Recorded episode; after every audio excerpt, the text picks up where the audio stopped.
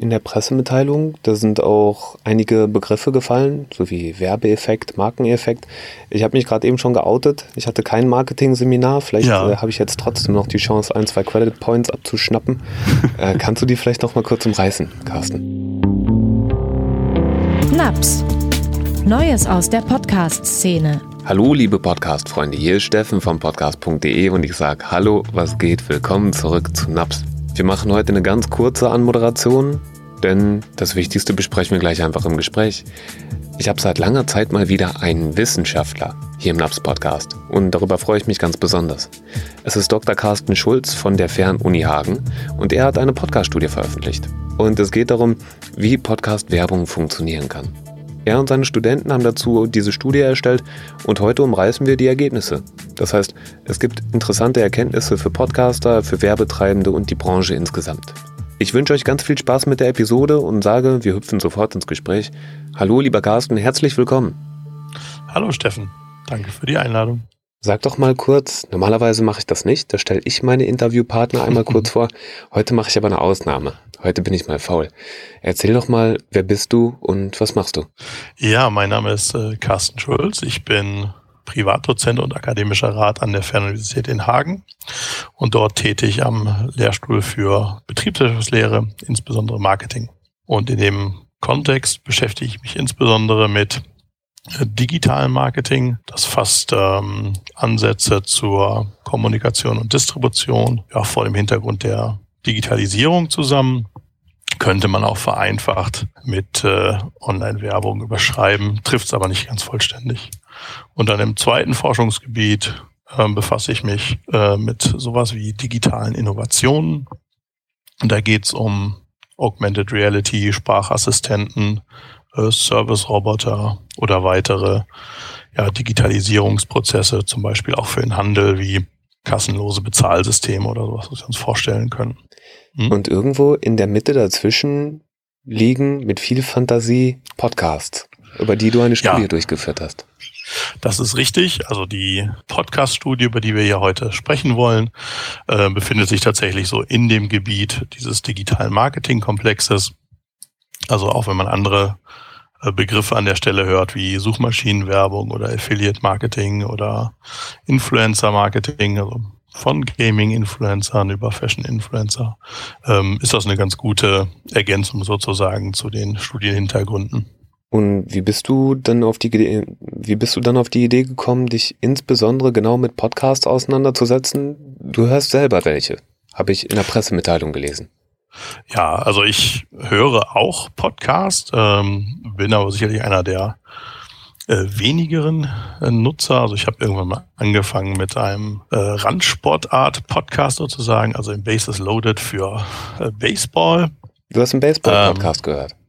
Ich habe einen Baseball-Podcast gehört, genau. Ist der aus Deutschland aber oder ist ein amerikanischer Podcast? Der, ja, das war damals ein, also mittlerweile wurde der aufgrund von ja, Aufwandshintergründen eingestellt, aber es war ein deutscher Podcast, eben auch zur deutschen Podcast-Szene. Und eine Sendung, die mir noch sehr im Kopf geblieben ist, ist tatsächlich äh, ein Interview mit einem deutschen Baseball-Schiedsrichter. Ja, das war so mein erster Berührungspunkt mit Podcasts. Du sagst damals, wann war das denn ungefähr? Nur, das muss 2015, 16 hm. der Größenordnung gewesen sein. Das ist auch schon einige Zeit her. Das ist schon einige Zeit her und ähm, sonst sind so im aktuellen Alltag ja mehr so Meinungspodcasts oder Politikpodcasts, also Politikum könnte man kennen oder während der ganzen Pandemie-Geschichte natürlich entsprechende Expertenpodcasts. Ja, die, die haben einen dann so ein bisschen begleitet. Ne? Aber ehrlicherweise so diesen äh, Kick-off zu dieser Studie, wo es ja eigentlich um Podcast-Werbung geht, haben tatsächlich äh, Studierende bei mir ausgelöst die nämlich dann einfach nochmal stärker kommuniziert haben, wie stark Podcasts tatsächlich in ihrem Alltag von Bedeutung sind. Und aus Forschersicht, gerade aus betriebswirtschaftlicher Sicht, ist natürlich immer interessant, hm, welche Mediengestaltung gibt es und wie können wir auch unterschiedliche Zielgruppen erreichen. Und da ist natürlich der Weg eben zu digitalen Medien oder prinzipiell zu Online-Werbung immer eine ja, entsprechende, sagen wir mal, gangbare Art und Weise, andere Zielgruppen zu erreichen. Und aus der Überlegung heraus gab es dann eben ja, längere Gespräche tatsächlich mit den Studierenden, die dann auch von ähm, Dingen erzählt haben wie True Crime Podcast, was so in meinem äh, Alltagsleben bisher äh, nicht so viel Gegenstand hatte. Das finde ich sehr, Und, sehr interessant, denn viele Studien unterstreichen genau das, dass Männer insbesondere dazu tendieren, erstens Sportpodcast zu hören, zweitens Nachrichten und Politik und drittens True Crime eher nicht so, aber dafür hören das die Frauen total gerne. Ja, das mag natürlich auch an meinen äh, Studenten liegen, die sich natürlich auch äh, da wunderbar verteilen. Und da sind ja auch ein bisschen die, am Ende des Tages die äh, Motivatoren gewesen, genau die Podcasts auszusuchen, die da auch später in die Studie sozusagen als Rahmengebung eingeflossen sind. Und ja, die Gespräche haben eigentlich dazu geführt, dass man gesagt hat, oder dass ich dann in der Stelle gesagt habe, es wäre doch mal interessant, ein ja, vergleichsweise bekanntes Modell in der Werbewirkungsforschung, nämlich das Modell von dem Robert Tückhoff, eben auf den Kontext von Podcasts nochmal zu übertragen und zu gucken, ob wir da Dinge finden, die wir entweder schon mehr oder weniger kennen oder erweitern können ähm, oder die sich vielleicht anders gestalten. Mhm. Können wir gleich gerne im Detail nochmal drauf eingehen, was genau das bedeutet, denn ich habe tatsächlich kein Marketing-Seminar belegt und kenne das Modell gar nicht. Ähm, aber vielleicht können wir noch einmal ganz basal einsteigen. Was genau war das große Ziel der Studie? Genau, einfach eine Idee zu bekommen, ähm, inwiefern Podcast Werbung tatsächlich dazu beitragen kann, entweder ja, Markeneffekte oder entsprechende Kaufimpulse auszulösen. Hat die Studie eigentlich einen Namen? Mir fällt gerade auf, wir sagen immer die Studie. gibt es einen feststehenden Namen für die Arbeit, die ihr dort verrichtet habt? Es gibt keinen insofern feststehenden Namen, aber unter äh, dem Titel, unter dem sie zu finden ist, ist äh, der englische Titel Advertising Value for Podcast Advertising. Und ähm, das habe ich jetzt auch vor kurzem einmal so vorgestellt. Und dann arbeitet man da immer so ein bisschen dran weiter sozusagen. Das ist so ein bisschen der Gang der Forschung, der da häufig passiert. Kannst du vielleicht einmal kurz die Methodik umreißen? Wie designt man so eine Studie? Wie läuft das ab? Ja, in dem Fall ist das eine sogenannte szenariobasierte Befragungsansatz. Das heißt, man versetzt die Teilnehmenden in die Situation, dass sie sich eben in diese Podcast äh, höheren Situation ähm, ja, reindenken. Und da speziell eben in den Kontext eben der Podcast-Werbung. Das war so auch eine kleine Besonderheit, die wir in der Studie aufgegriffen haben, dass wir, also ich sag mal wir, war, dass ich ähm, äh, für die äh, drei äh, Podcasts, die da sozusagen ein bisschen rahmengebend waren, echte Werbeblöcke gesucht haben und die wurden den Teilnehmenden dann sozusagen vorgespielt. Ja, also das, die Idee ist sozusagen angelehnt an eine experimentelle Situation, dass man über diese Szenarios die Leute eben in die Situation versetzt und dann werden sie dazu befragt. Und ähm, da wäre es ja sehr häufig schön, wenn man das noch mit zum Beispiel echten Daten oder realen äh, Beobachtungen ergänzen könnte. Ähm, das ist aber manchmal sehr schwierig sozusagen an der Stelle mit ähm, den Mediengestaltern oder auch konkreten Unternehmen ins Gespräch zu kommen, weil dann insbesondere in Deutschland sehr schnell äh, von Datenschutz gesprochen wird, wobei es sehr häufig bei den Dingen, die wir betrachten, ja nicht um die einzelne Person geht, sondern es geht um prinzipielle Wirkungszusammenhänge und nicht die Zurückrechnung auf die einzelne Person. Das ist immer ja, eine gewisse Herausforderung in der äh, deutschen Forschungslandschaft. Wir hatten es gerade von den einzelnen Personen. Insgesamt gab es 672 Stück davon. Ja. Nochmal für mein Verständnis, äh, habt ihr die ganz regulär im Alltag Podcast hören lassen und dann danach dazu befragt? Oder gab es wie in so einem Labor Hörsituationen? Ich kann mir das gar nicht vorstellen.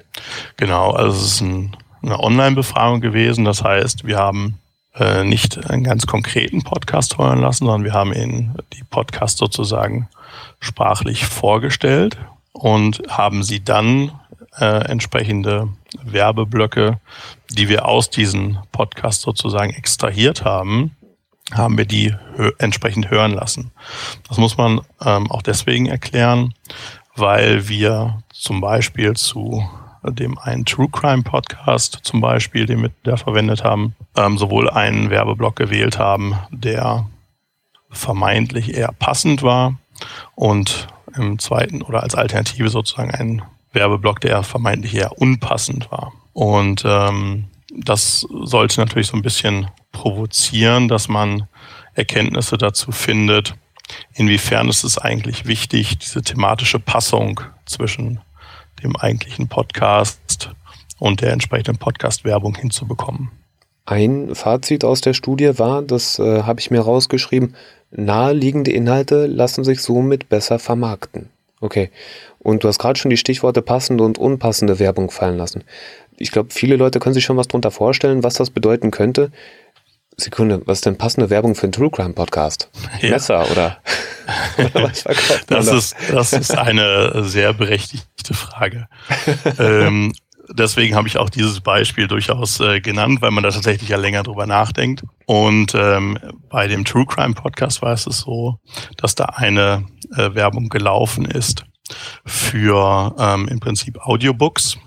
Ja, okay. ähm, das heißt also da ganz bewusst für eine Plattform, die eben das Hören von ähm, entsprechenden Geschichten oder entsprechenden Büchern äh, ermöglicht, wo also diese gewisse Höraffinität der Nutzer angesprochen wird. Und als unpassende oder willst du kurz dazwischen fragen? Ja, also das klingt sinnvoll für mich. Tut mir leid fürs Unterbrechen. Ich habe gerade auch noch parallel dazu drüber nachgedacht, was passen könnte. Rechtsschutzversicherung sind mir eingefallen. das könnte vielleicht das auch noch passen. Ja, das ist auf jeden Fall, ähm, glaube ich, eine ganz passende oder sinnvolle Überlegung.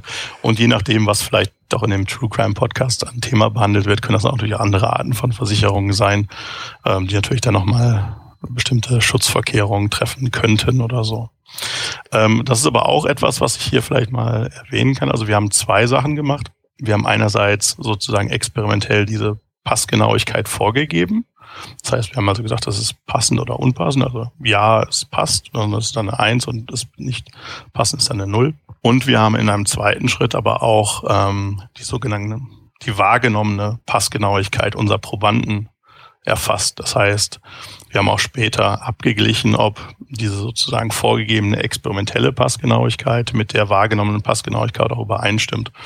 Und das ist zwar nicht hundertprozentig, aber im Ergebnis doch sehr hoch gewesen und hat auch zum gleichen Ergebnissen geführt. Das heißt, wir können also schon noch mal etwas verallgemeinender sagen, ja, insgesamt ähm, ist Passgenauigkeit durchaus von Bedeutung. Ein kleines Aber äh, gibt es, weil es Studien aus anderen Bereichen gibt, die sagen, das kann auch nochmal von anderen Dingen beeinflusst werden. Also wie zum Beispiel die prinzipielle Bekanntheit des Podcasts oder die prinzipielle Bekanntheit des beworbenen Produktes. Das ist etwas, was wir aus dem Influencer-Marketing kennen.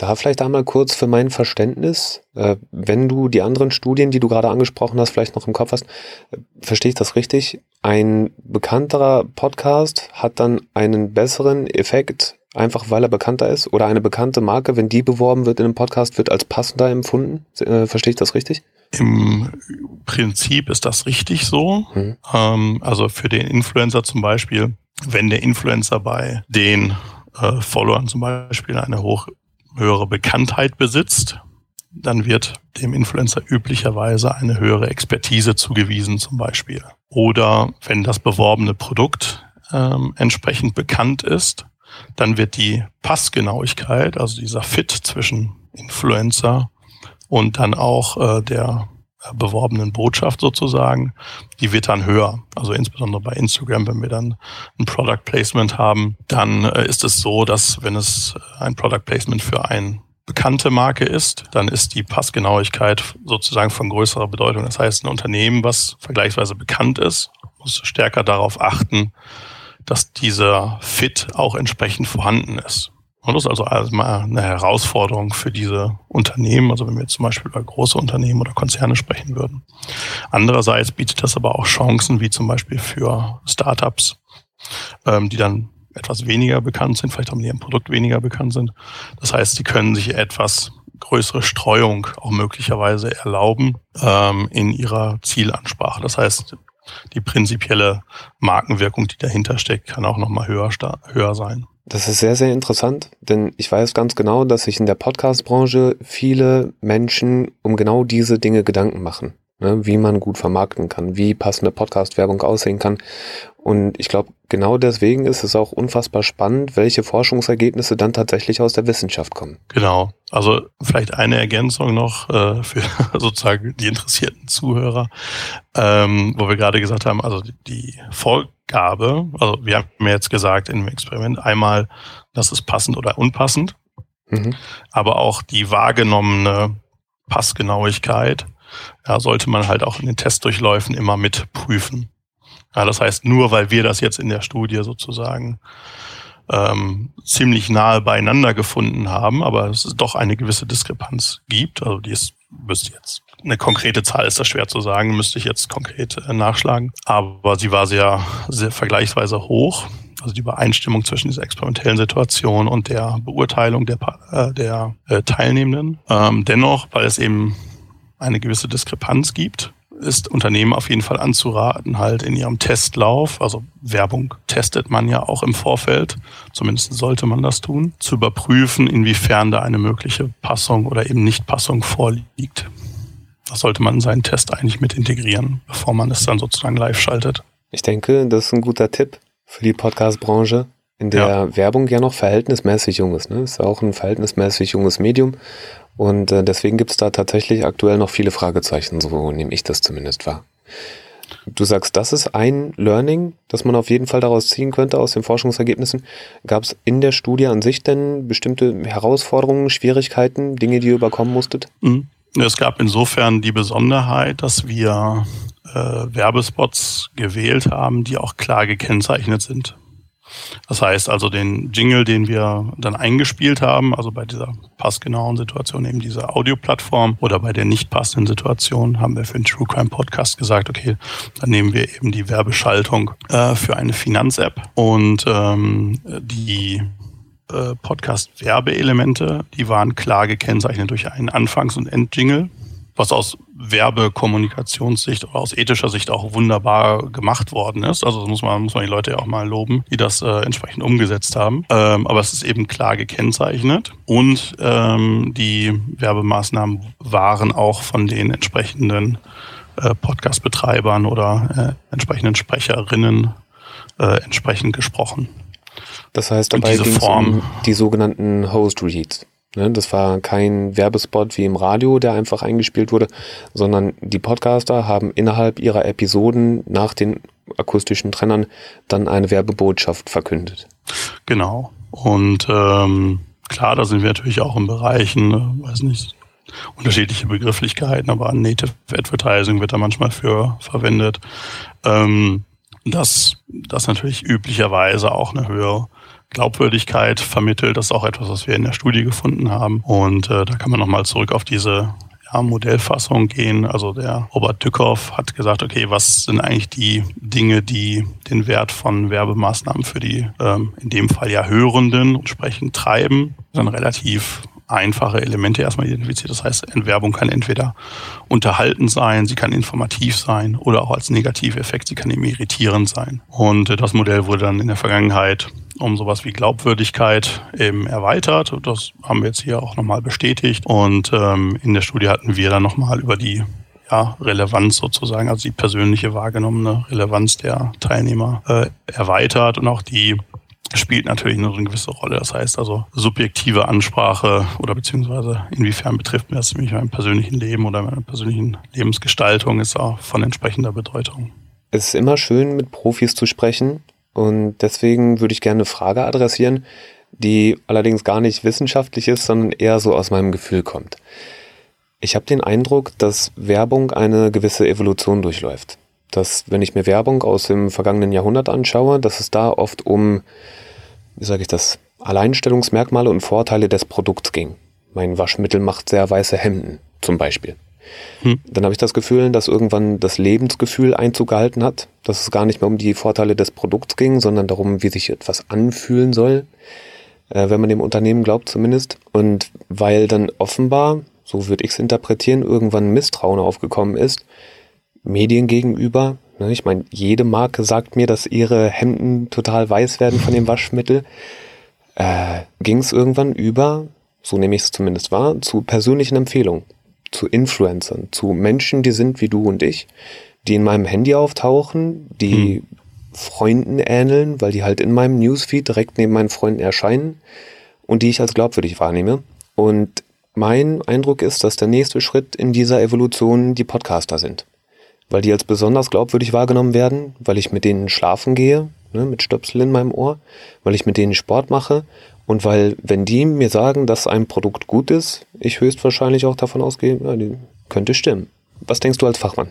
Ist das eine äh, legitime Interpretation oder siehst du es total anders? Nein, also die Interpretation allgemein ist erst einmal vollkommen legitim. Die einzige Ergänzung, die ich oder zwei Ergänzungen, die ich machen würde, ist, warum ist das so? Also der erste Punkt, wir haben einfach eine Entwicklung, ähm, in dem tatsächlich die Funktionalität von Produkten sehr häufig austauschbar ist, beziehungsweise Produkte sehr häufig ähm, ja, substituiert werden können, das heißt also gegeneinander ausgetauscht werden können. Die Produkte sind auch zumindest für uns, also in Deutschland oder generell in der industrialisierten westlichen Welt, äh, ohne Probleme verfügbar.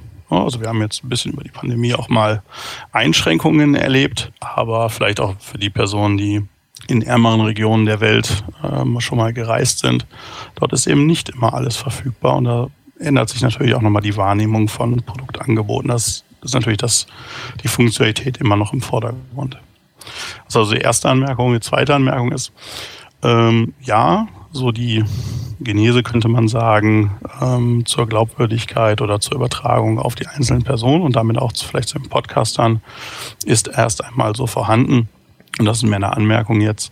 Sie beginnt aber schon früher. Also wir haben auch früher schon den Hinweis gehabt, dass äh, prinzipiell äh, Meinungsführer und Mundpropaganda, also auch in traditionellen äh, Werbesituationen oder Empfehlungsverhalten, selbst wenn sie heutzutage digitalisiert wird, von extremer Bedeutung sind. Das heißt, ich war immer schon sehr geneigt dazu, äh, ein Produkt anzuwenden, wenn mir das der Nachbar, den ich schon seit, was weiß ich, fünf, zehn Jahren kenne, äh, empfiehlt und sagt, ich weiß es nicht, vielleicht bei dem Wetter ähm, super, mit dem das Auto zu reinigen oder den, den Rasen zu mähen. Also das sind natürlich schon so Dinge, wo man einfach auf den, auf den Nachbarn hört oder auf die Nachbarin. Nein, aber das entwickelt sich weiter und da haben wir natürlich auch den Prozess der Digitalisierung, ähm, dass es einfach in einem erheblichen Maße ja gestreut wird.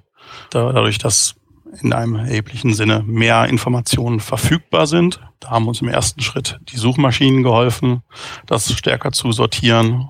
Und auch da finden wir ganz starke Anwendungen von entsprechenden Anzeigen, die dann zum Beispiel bei Google laufen, was in Deutschland einfach noch die Suchmaschine schlechthin ist. Und über die nächste sozusagen Vernetzung dann in den sozialen Medien haben wir natürlich eine deutlich größere Gruppe plötzlich gewonnen mit Influencern, die jetzt auf einmal ihre eigene Reichweite erzeugt haben. Und überall da, wo Reichweite erzeugt wird, gibt es Attraktivität oder ja, Maßnahmen, die sich für Unternehmen eignen, um natürlich mit der Zielgruppe in Kontakt zu treten. Und da sind natürlich Podcasts genauso gut aufgestellt, wenn sie entsprechende Reichweite haben, ähm, das Unternehmen das unheimlich attraktiv finden.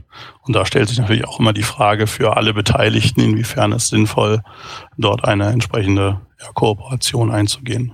Denn ähm, Werbung per se ist ja nichts, nichts Schlechtes, sondern sollen erstmal alle von partizipieren, wie auch immer das dann genau aussieht. Wir nehmen gerne Empfehlungen entgegen von Menschen, die wir, denen wir vertrauen. So, wem mhm. vertrauen denn deine Studenten?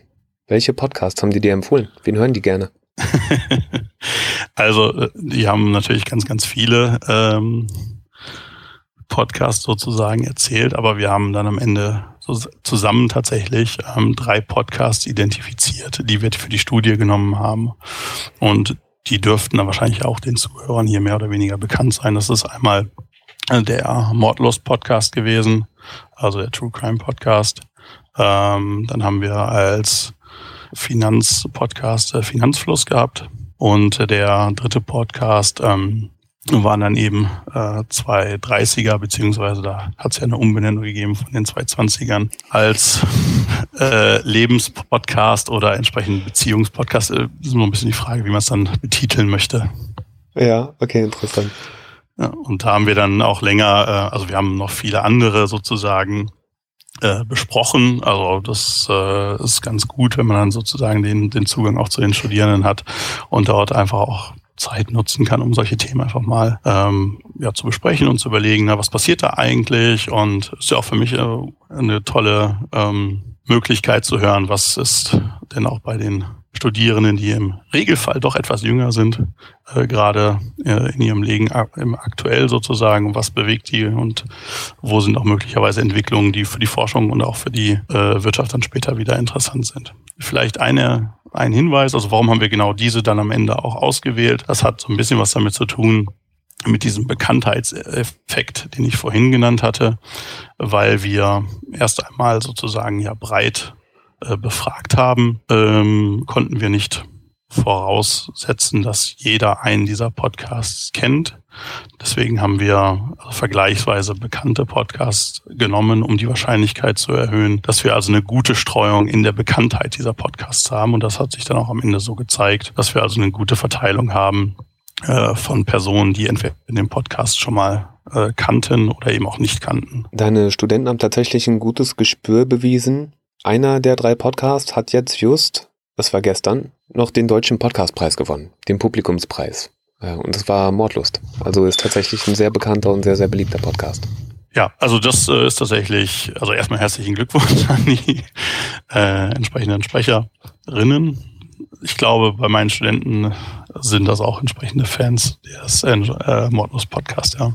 Wie groß ist denn eigentlich der Podcast Werbemarkt? In Deutschland. In eurer Pressemitteilung stand, der sei gerade 39 Millionen Euro wert fürs vergangene Jahr 2022. Jetzt frage ich mich, äh, du als Werbeprofi, hast du dort eventuell noch weitere Zahlen? Wächst der, stagniert der? Gibt es dort Tendenzen? Hast du vielleicht irgendwas dazu im Kopf? Ich habe dazu keine direkt belegbaren Zahlen sozusagen im Kopf, aber so aus der reinen Beobachtung, aus, allein aus dem Wachstum äh, der Podcast-Szene kann man sagen, dass es ansteigende äh, Werbezahlen sind, also beziehungsweise das prinzipielle monetäre Volumen, was dort sozusagen in Werbung investiert wird, steigt entsprechend. Also da braucht man auch kein großer Prophet sein. Man braucht sich zum Beispiel nur die Entwicklung der Anzahl an Podcasts, die über die entsprechenden Plattformen, sei es jetzt Spotify oder was auch immer, äh, verfügbar sind, anzusehen. Und ähm, dann stellt man tatsächlich fest, es ist ein ja, wachsender Markt und der eben ja sehr breit gefächert ist, also auch sehr unterschiedliche äh, Themen abdeckt. Heute Morgen hat mir noch eine Kollegin von entsprechenden äh, Scrapbook äh, Podcast aus den USA erzählt, ähm, die ich zu dem Zeitpunkt auch noch nicht kannte. Also sehr, sehr breit gefächert und ähm, das macht es natürlich auch attraktiv. Hast du ein Gefühl oder noch besser, vielleicht sogar Zahlen dafür, wie das im Verhältnis zu anderen Märkten aussieht? Also der Podcast-Markt, die Podcast-Branche an sich kann, glaube ich, stolz darauf sein, dass sie wächst und dass dort viel Neues entsteht. Ich frage mich, wie sieht es im Vergleich zu anderen Medien aus? TV, Radio, Online-Werbung, das muss im Vergleich dazu doch eigentlich verschwindend gering sein. Ja, also der ganz grobe Vergleich über die, äh, über die Media Spendings ist vergleichsweise gering. Also wir haben immer noch die Situation, dass äh, über klassischen Werbekanäle, also insbesondere das Fernsehen, halt natürlich extrem viel an äh, Volumen äh, ausgegeben wird. Das hat natürlich auch was damit zu tun, äh, wie viel kostet mich tatsächlich ein Fernsehspot. Was etwas rückgängig ist, das kann man erahnen und auch über die Jahrzehnte verfolgen, ist natürlich der entsprechende Rückgang in äh, Print und äh, im Radiobereich. Ja, und dafür hat natürlich der insgesamte Online-Bereich entsprechend zugenommen. Und da verteilt sich ähm, ja doch sehr, sehr viel auf.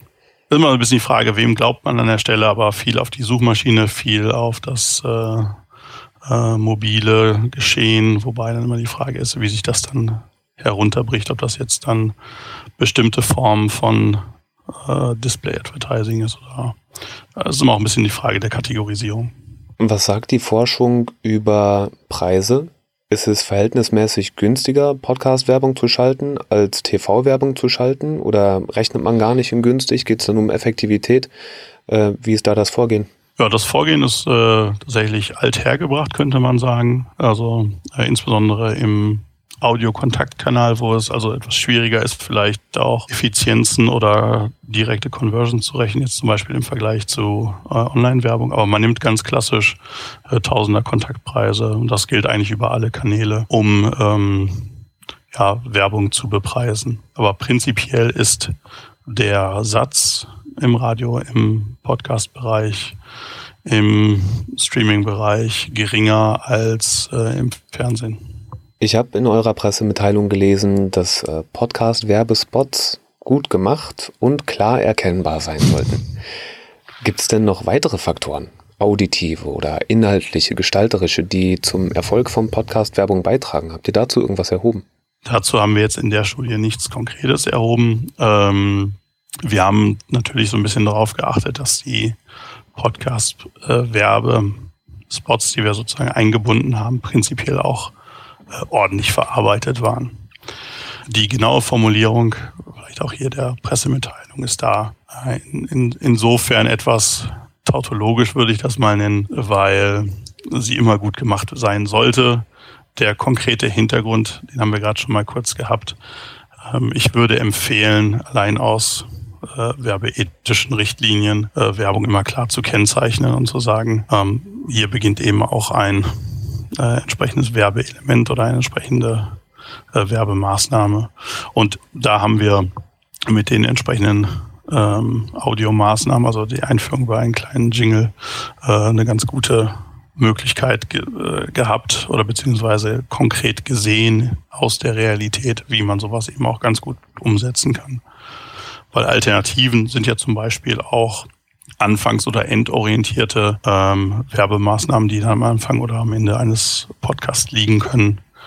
Ähm, wobei natürlich so aus unternehmerischer Sicht immer gerne sozusagen früh geworben wird, weil da die Aufmerksamkeit vielleicht noch vorhanden ist. In der Pressemitteilung, da sind auch einige Begriffe gefallen, sowie Werbeeffekt, Markeneffekt. Ich habe mich gerade eben schon geoutet. Ich hatte kein Marketing-Seminar. Vielleicht ja. äh, habe ich jetzt trotzdem noch die Chance, ein, zwei Credit Points abzuschnappen. äh, kannst du die vielleicht noch mal kurz umreißen, Carsten?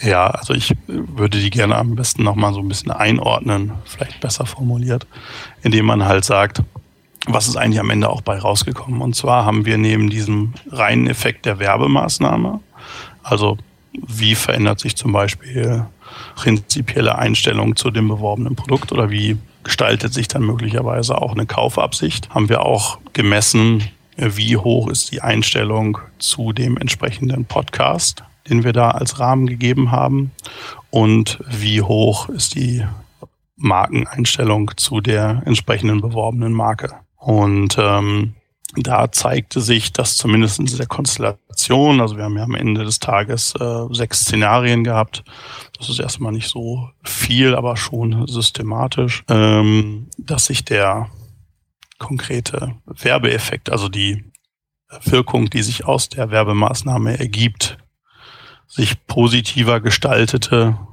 Äh, am Ende sprechen wir da von so einem totalen Effekt über die Pfade, die man da betrachten kann also positiver gestaltete als die direkte Wirkung allein von der Bekanntheit eben des Podcasts oder eben der Bekanntheit weiser Markeneinstellung zu dem beworbenen Produkt.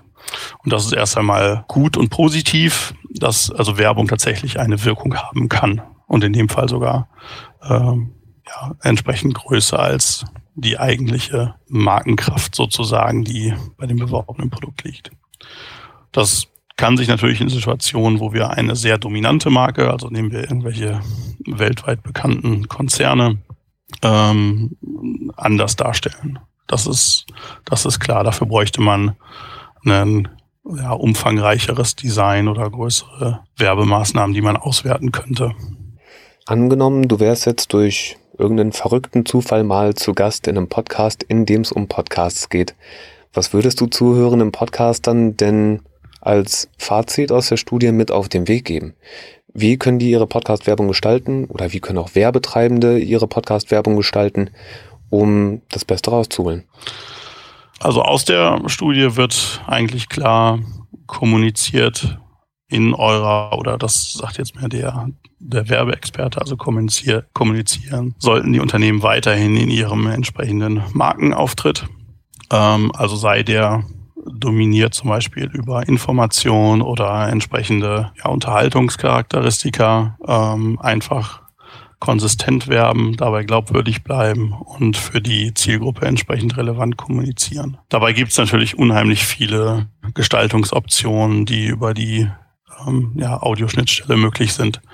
Und diese Kreativität ähm, können wir ihnen sozusagen an der Stelle nicht abnehmen. Na, dafür gibt es ja in der Branche auch nochmal Kreative. Aber das wäre ganz interessant, dort mal Rückendeckung zu haben und äh, zumindest eine grobe Marschrichtung aus der Wissenschaft zu bekommen. So kann es funktionieren. Ja, also man könnte zum Beispiel, wenn da Unternehmen oder Agenturen Lust haben, auch existierende Werbemaßnahmen mal intensiver analysieren. Also man kann, was man zum Beispiel machen kann, das kann man sich vielleicht heutzutage schon ein bisschen besser vorstellen als noch vor sagen wir mal drei bis fünf Jahren ähm, entsprechende Werbeschaltung auch inhaltlich über entsprechende Maßnahmen der künstlichen Intelligenz reflektieren lassen, um zu schauen, was sich daraus für äh, Erkenntnisse ableiten lassen. Das sind durchaus Möglichkeiten, die heutzutage dann doch relativ gut umzusetzen sind. Sag mal, Carsten, wird es denn noch eine Folgestudie geben? Bleibt ihr weiter beim Thema Podcast oder sagt ihr abgegrast und jetzt kommt das nächste? Ähm, das ist momentan tatsächlich ehrlicherweise schwierig zu sagen. Also Bestrebung wäre, wenn es äh, die Kombination möglich wäre, ähm, das mit direkten Beobachtungen aus einer Feldstudie oder so zu kombinieren. Dafür müsste sich entsprechende äh, Unternehmen oder Plattformen äh, finden lassen, die daran Interesse haben, um das fortzusetzen. Und ähm, ich habe gerade schon erzählt, dass ich ähm, das auch mit den Studierenden mehrfach besprochen habe und äh, wir da natürlich auch so ein bisschen über die Ergebnisse schon im Vorfeld auch diskutiert haben. Und ähm, ich hätte gern gesehen, dass da einige Studenten auch äh, sozusagen ein Anschlussprojekt zu äh, folgen lassen hätten sollen. Ja. Die ließen sich aber an einer anderen Stelle etwas abschrecken sozusagen. Und ähm, das ist immer die Frage, was lässt sich dann auch entsprechend umsetzen. Also von der Relevanz und von der Entwicklung äh, ist auf jeden Fall Bedarf da, dort fortzusetzen. Und das würden wir auch gerne tun. Ähm, ob sich das jetzt direkt anschließen lässt, ist immer eine Frage, was dann auf dem Schreibtisch landet. Angenommen, es gibt werbetreibende Unternehmen oder Agenturen oder Plattformen, die mit dir und deinen Studenten in Kontakt treten wollen. Wie und wo erreichen die dich denn? Das ist tatsächlich ein relativ einfacher Weg, einfach äh, entweder den Telefonhörer in die Hand zu nehmen oder die E-Mail-Adresse carsten.schulz.fernuni-hagen.de und eine einfache äh, Suche im Netz wird mich auch relativ schnell zutage fördern. Momentan muss man nur sagen, äh, bitte den Kollegen Schulz in Hagen auswählen und nicht den Kollegen in Kiel, wo tatsächlich ein Namensvetter von mir sitzt. Äh, liebe Grüße auch an, die, an dieser Stelle an äh, Carsten Schulz in Kiel, den ich auch persönlich kenne. Es ist die komplett gleiche Schreibweise. Ja, okay. Na, liebe Grüße an der Stelle an den anderen Herrn Carsten Schulz. Ja, auf jeden Fall ist ein ganz lieber Kollege und äh, den dürfen wir auch gerne grüßen. Äh, wir gehen ganz auf Nummer sicher. Ich werde deine Kontaktdaten auch noch in den Show Notes ablegen. Das heißt, wenn jemand dich erreichen möchte, äh, dann können die das über die Kontaktdaten in den Show Notes tun. Dann würde ich erstmal noch fragen, hast du noch irgendwas auf dem Herzen? Haben wir noch irgendein wichtiges Thema vergessen, das total relevant wäre für den Inhalt der Studie? Ich glaube, wir haben ähm, die Studie ganz gut äh, umrissen. Rein aus methodischer Sicht kann man immer nur darauf hinweisen, es ist natürlich eine Befragungsstudie. Das heißt, man würde immer gerne direktes Verhalten mit hinzuziehen. Das war jetzt an der Stelle noch nicht möglich, aber das ist auch für eine erste Studie äh, gar nicht so sehr ähm, immer der Fall. Okay, gut. Dann schlage ich vor, lassen wir es erstmal so stehen. Ich sage vielen, vielen lieben Dank für all die Informationen. Du hast super durchgehalten, trotz ledierter Stimme. Äh, das ist ja auch nicht selbstverständlich. Dank. Deswegen danke, dass du dir die Zeit genommen hast und danke, dass du uns äh, mit in die Forschungswelt genommen hast, über die Podcast-Werbeforschung. Ja, lieben gerne. Und ich kann auch an der Stelle nur äh, nochmal wiederholen. Ich habe die Zeit äh, zu diesem Termin auch wunderbar verbracht mit dem Hören des Naps-Podcasts. von, von daher okay. Auch nochmal lieben Dank an die vielen netten Vorredner sozusagen, die auch da ganz spannende Einblicke, sei es zur Bewertung oder sei es zur Finanzierung von Podcasts, äh, gegeben haben. Auch immer ein heißes Eisen, ne? Das ist die Kehrseite der Medaille. Es gibt einmal die Werbetreibenden und es gibt andererseits die Podcaster, die irgendwie überlegen, ob sie ihre Arbeit nicht refinanzieren können. Und ich glaube, das Gespräch heute ist dann ein weiteres Puzzlestück in diesem großen Fragekatalog. Ja, es ist am Ende des Tages ähm, vollkommen legitim. Man schafft ein Angebot und dieses Angebot muss sich irgendwie refinanzieren. Inhalte prinzipiell dürfen auch äh, bepreist werden. Ähm, die Frage ist, wie macht man das und wie macht man es für äh, die entsprechende Zielgruppe, also auch die eigene Reichweite und wie macht man es, dass es eben äh, legitim, ethisch vertretbar und moralisch ist. Du weißt was? Jetzt ist mir noch eine Anschlussfrage aufgekommen. Wir hatten es ja vorhin so ein bisschen von der Evolution der Werbung und ich war super dankbar für deine Ergänzung, denn ich bin ja Laie und du kennst dich da deutlich besser aus als ich. Ich habe mich gerade gefragt, was der nächste Evolutionsschritt sein könnte. Glaubst du, dass Glaubwürdigkeit von Influencern und Podcastern endlich ist und dass danach irgendwas anderes kommt, weil denen dann auch nicht mehr alles geglaubt wird? So, was, was ist deine Einschätzung? Prinzipiell ja und nein. Das ist eine schwierige Antwort. Ähm, aber wir formulieren es mal anders. Das ist also im Influencer-Bereich wird ja zum Beispiel sehr viel über die Konkurrenz von Mikro- und Makro-Influencern gesprochen. Und inwiefern entwickeln sich auch ähm, Influencer selbst zu ja, entsprechenden Social Media Stars und inwiefern sind sie dann noch glaubwürdig. Das ist äh, für Unternehmen auch gar nicht so einfach zu beantworten. Und prinzipiell kann man das oder es ist eben auch Aufgabe von Unternehmen, auch von Influencern oder von Werbetreibenden und auch von Agenturen, ähm, entsprechend die Wirkung entsprechend zu bemessen, die sich natürlich auf ganz unterschiedlichen Ebenen niederschlagen kann. Das kann ein Niederschlag sein in der Markenwirkung, also inwiefern ändert sich die Einstellung zu einer Marke oder zu einem Produkt oder einer Dienstleistung, wie ändert sich auch das Verhältnis möglicherweise zu einem Influencer oder zu einem Podcast, wenn plötzlich etwas eben nicht gut läuft. Und ähm, von daher kann man vielleicht Folgendes sagen, dass sich ähm, Influencer und auch andere Medien und insbesondere ja auch Podcasts ihren Platz erkämpft haben und den auch sicherlich behalten werden, weil sie einen klaren ähm, Nutzen derzeit haben. Ähm, dann hast du gefragt, wohin wird sich das ganze Thema entwickeln? Und ähm, ein Themengebiet, was ja in einem stärkeren Maße vielleicht relevant sein könnte, geht in Richtung dieser Hyperpersonalisierung, also Hyperpersonalized Advertising oder prinzipielle Kommunikation auf noch stärker individualisierter e Ebene. Das kann wirklich bis zu ja, Science-Fiction-artigen äh, Elementen weitergehen, wo wir Elemente haben, dass wir tatsächlich irgendwie in der Straße entlang gehen und dann individualisierte ja, Augmented Reality Werbebotschaften eingeblendet bekommen. Und da mag jeder gerne auf seine favorisierte Popkulturgeschichte schauen und ähm, welche äh, Filme da auch gerne aufgreifen. Dort haben wir schon mal so erste Einblicke erfahren, was vielleicht auch die Werbung in Zukunft bringen kann. Okay, dann vielen Dank für den Ausblick. Lieben gerne. Besten Dank für die Einladung. Ich sag allerbesten Dank. Wenn euch Naps gefällt, dann abonniert den Podcast auf der Plattform eures Vertrauens und dann hören wir uns heute in zwei Wochen wieder. So, ich sage beste Grüße, euer Steff von podcast.de. Ciao, Carsten. Tschüss, Steffen. Das war NAPS, Neues aus der Podcast-Szene. Abonniert den Podcast gerne dort, wo ihr eure Podcasts hört.